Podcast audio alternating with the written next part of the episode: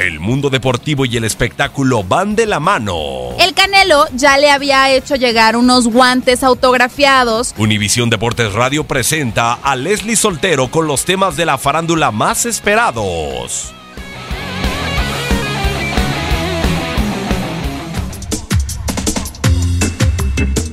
Algunos días se aseguró que el presidente de la máquina, Guillermo Álvarez, había prometido a los 24 jugadores del equipo 2 millones de pesos si conseguían el doblete coronándose como campeones de liga en esta apertura 2018. El defensa, José Madueña, habló ante los medios de comunicación para desmentir este rumor, asegurando que Billy Álvarez sí había acudido a hablar con los jugadores mas no les había prometido dicha millonaria cantidad. Lo que sí podrían llevarse como premio en caso de que lleguen a la final es un lujoso automóvil. Y es que Mercedes-Benz, nuevo patrocinador del Cruz Azul, rifará un auto deportivo entre los jugadores si logran vencer a Monterrey y pasar a la gran final.